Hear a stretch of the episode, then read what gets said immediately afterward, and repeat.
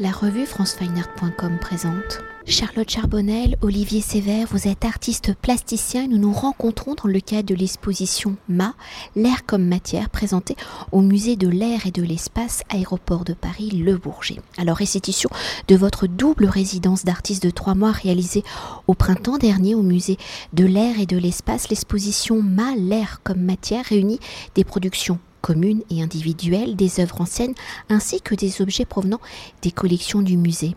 Alors si les sciences et leurs propriétés associées sont au cœur de vos réflexions plastiques par cette double résidence, l'air est devenu la matière commune de vos recherches plastiques. Par essence, l'air est une matière invisible et impalpable, faite de différents gaz qui constituent l'atmosphère, un espace dans lequel se déroulent les phénomènes météorologiques, un espace dans lequel les objets volent, les oiseaux se déplacent, un espace dans lequel circulent les ondes, les vibrations, les sons, un espace dans lequel la vie terrestre peut évoluer, un espace dans lequel on peut s'élever. Alors au regard de vos pratiques respectives, mais aussi de l'histoire du musée de l'air et de l'espace et de l'aviation, comment l'air, sa matérialité, sont-ils devenus la matière de vos recherches communes? Quelles sont les dimensions de l'air que vous avez choisi d'explorer? Quelles ont été vos réflexions justement pour capturer cette matière invisible et impalpable et pour transformer l'air en objet plastique visible et donc palpable? Vous avez énoncé beaucoup, beaucoup de, choses et je pense qu'il y avait aussi, euh, moi, ce qui, me, ce qui me vient à l'esprit, c'est de rajouter la lumière qui parcourt euh, euh, l'air et sans laquelle nous ne verrions rien du tout. et c'est ce qui nous a permis aussi de, de, de, s'engager dans cette recherche sur, sur l'air et de la rendre visible aussi par la lumière et donc par l'image. C'est vrai qu'on on travaille l'air de, de différentes manières.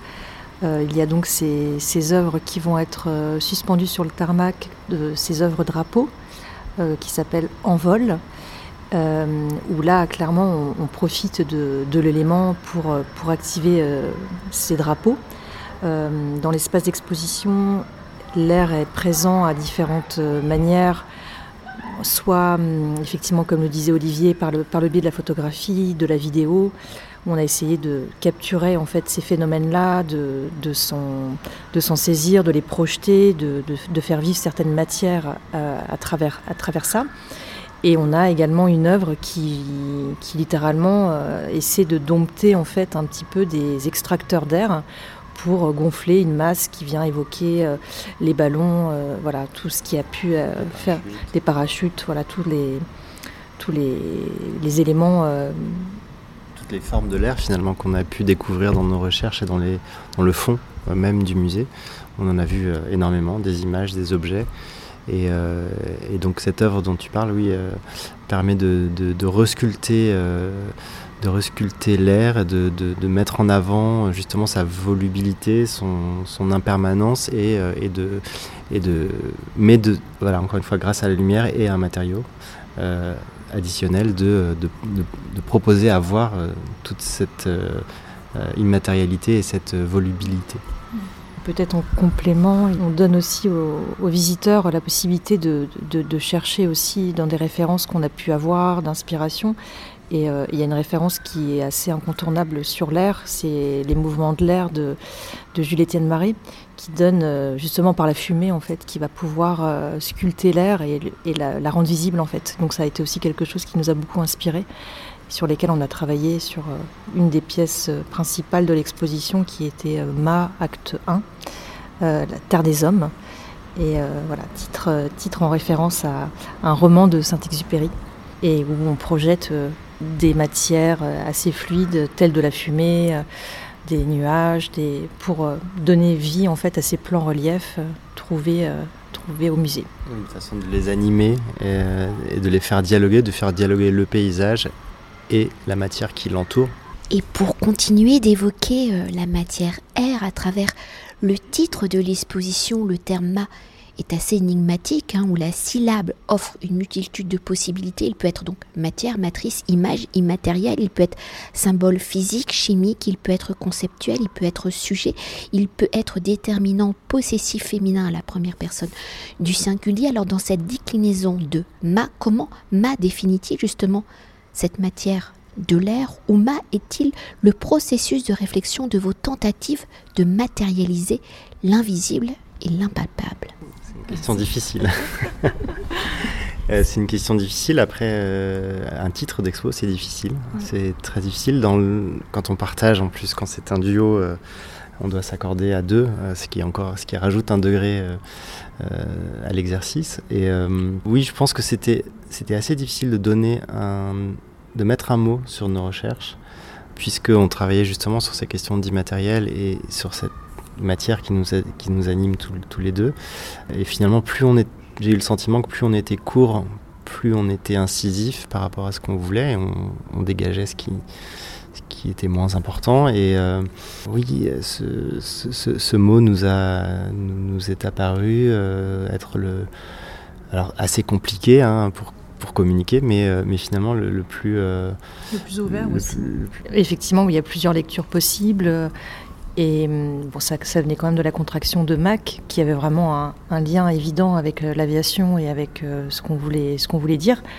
Mais euh, voilà, cette dimension un peu plus énigmatique, voilà, c'est deux lettres, on est deux. il s'avère que c'est la première lettre de matière et la première lettre de R.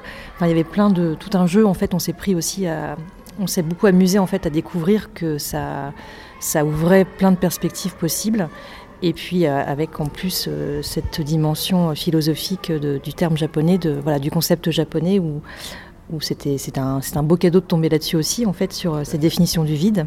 Donc c'est vrai que ça nous a, ça nous a séduit tous les deux, en fait, dans son potentiel de, lecture, de, fiction, de symbole, d'ouverture aussi bien, comme vous l'avez très, très bien énoncé, de chimie, d'éléments, de, oui, parce que quand on rentre dans l'exposition et qu'on découvre, euh, vous jouez aussi avec la typographie hein, de, ce mât, de sa matérialité, où là, il est vraiment euh, symbole. Euh, enfin, vous inventez, entre guillemets, son symbole chimique. Et vous faites une référence au tableau de Mendeleev, donc, parce que l'air, c'est une entité qui regroupe plusieurs gaz, donc c'est un terme générique, et vous, vous le vous le définissez. Voilà. Oui, tout à fait. Ouais. Oui, c'est tout à fait ça. C'était l'idée de, de l'évoquer, euh, de le rajouter au tableau périodique et, et de lui donner euh, là aussi une, euh, un symbole qui pourrait être potentiellement son. son voilà, comme vous le dites, en fait, c'est de, de, lui trouver une forme dans ce tableau périodique. Et le fait, ma c'est un mot, mais c'est aussi deux lettres, et le fait de jouer avec cette typographie, c'était aussi peut-être pas brouiller les pistes, mais en tout cas séparer les choses, les assembler, lui inventer un nouveau, euh, un nouveau sens, parler de dualité, puisque c'est un duo, euh, mm. un duo, une exposition en duo, pas un duo d'artistes, mais euh, enfin, quoique si certaines œuvres ont été produites à deux. Mm-hmm. c'est amusé aussi là-dedans. Voilà, c'est vraiment une mise en abîme permanente en fait. Ouais. Tout à fait. C'était un, terrain de jeu en fait. Mm. Euh, euh, en plus, on avait plutôt carte blanche, euh, bien sûr en dialogue avec le musée, mais du coup, on a pu voilà, bien exploiter toute cette, tout cela, tous ces mots. Et justement, pour mieux appréhender hein, cette matière air, la façon dont vous l'avez matérialisée, est-ce que vous pouvez nous décrire chacun une œuvre réalisée lors de cette résidence au musée de l'air et de l'espace?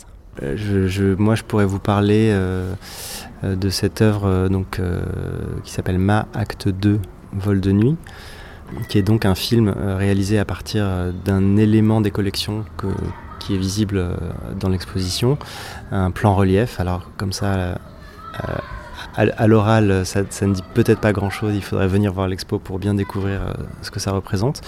Euh, mais donc on a, réalisé à, deux un film, à deux avec une équipe technique, un, film qui, euh, qui est un travelling en avant, qui parcourt ces plans reliefs, qui sont sous une projection de fumée, de nuages et qui donc propose un paysage fantasmé, mais aussi par moments un peu plus réaliste, et, un voyage. Euh, voilà, Voyage de nuit, ça fait encore une fois référence à, un roman de Saint-Exupéry qui, qui a été présent tout au long de nos recherches, parce qu'évidemment, euh, au Musée de l'air et de l'espace, c'est un, un, personnage euh, qui est tout à fait présent et, inscrit dans, dans, l'univers collectif, donc dans la mémoire collective.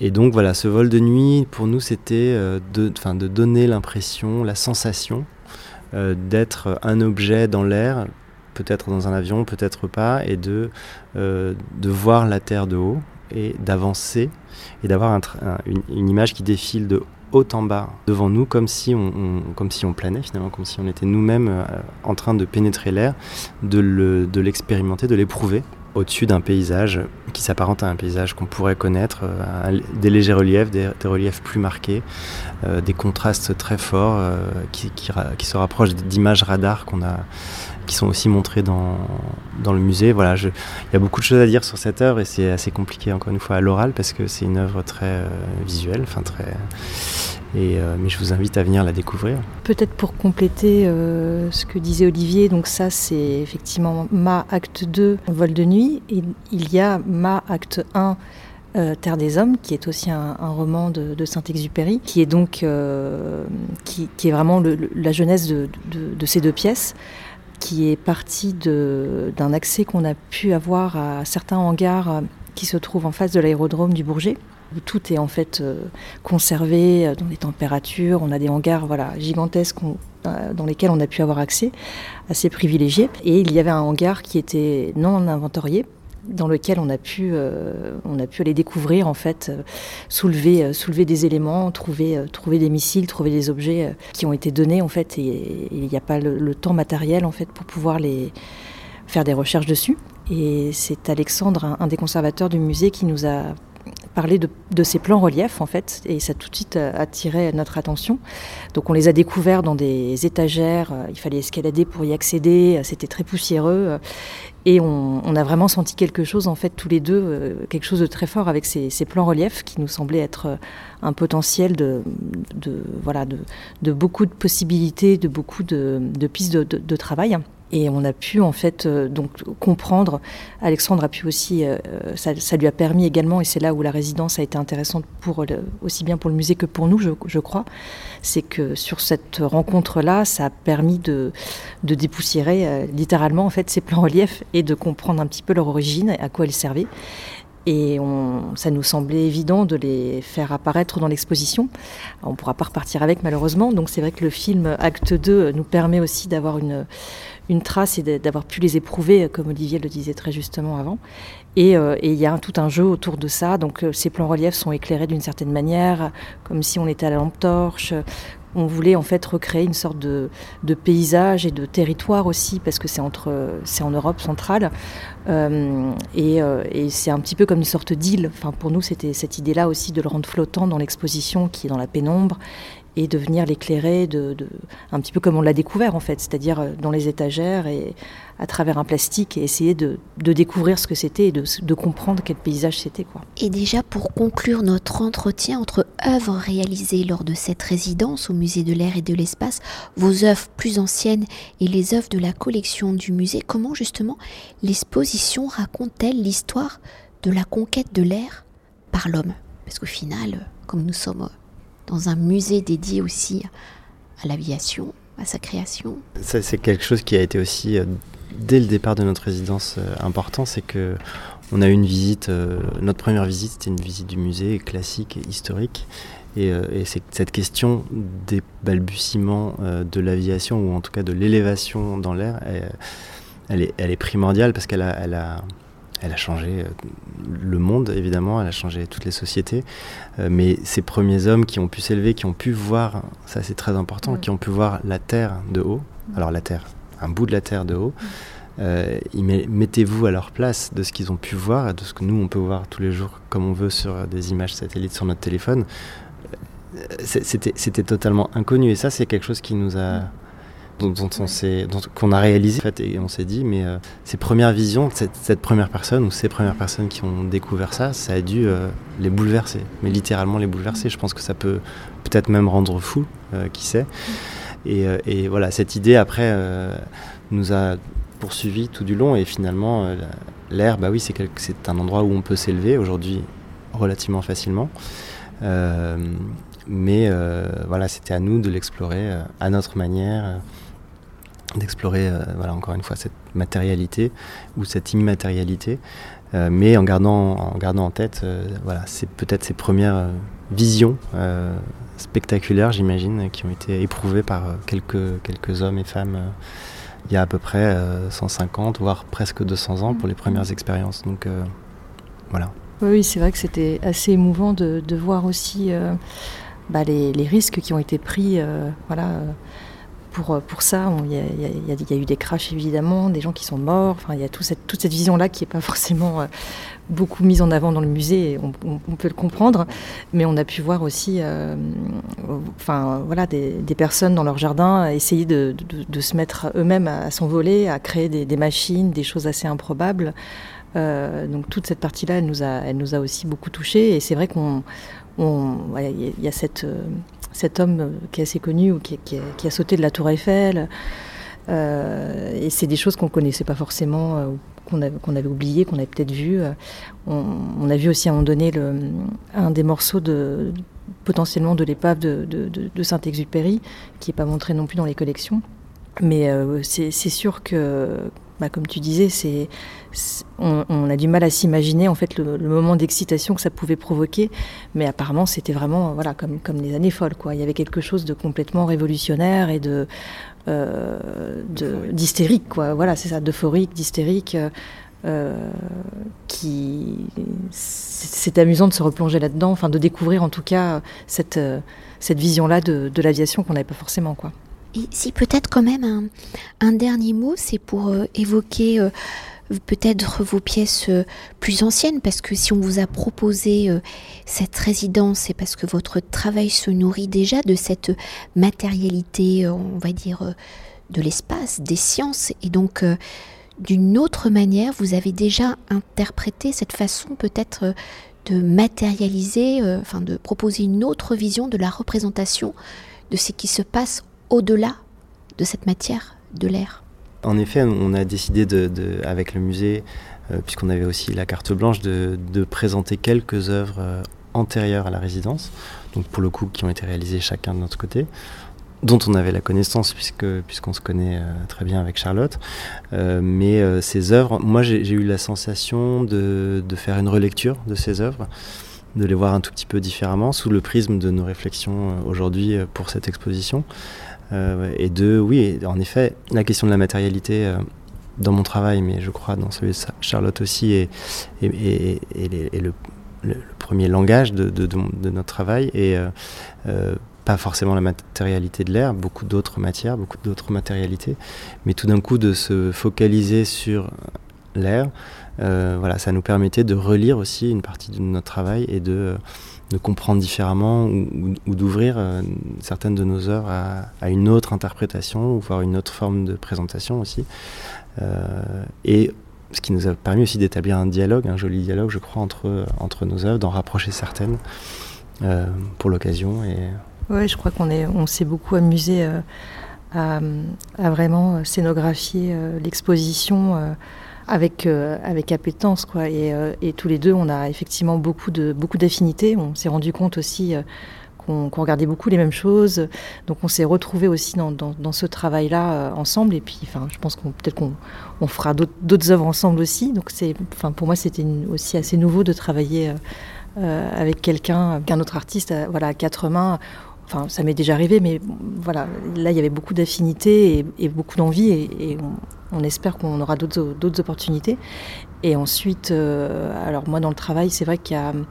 Euh, je, travaille beaucoup autour des éléments, donc c'est vrai que l'air, c'était quelque chose avec lequel j'avais déjà travaillé, qui n'est qui est pas forcément présent dans toutes les œuvres qui sont là, euh, de façon aussi littérale, je veux dire. mais mais c'était effectivement amusant de pouvoir repiocher un petit peu dans notre corpus d'œuvres chacun euh, de réactiver des choses. Et voilà, c'est toujours la magie quand on repense un projet, de, de comme tu dis, de, de, revisiter aussi les choses et de, de les mettre en, en, dialogue et de, voir des d'autres significations auxquelles on n'avait pas forcément pensé et d'activer euh, autrement les, les œuvres. Merci beaucoup.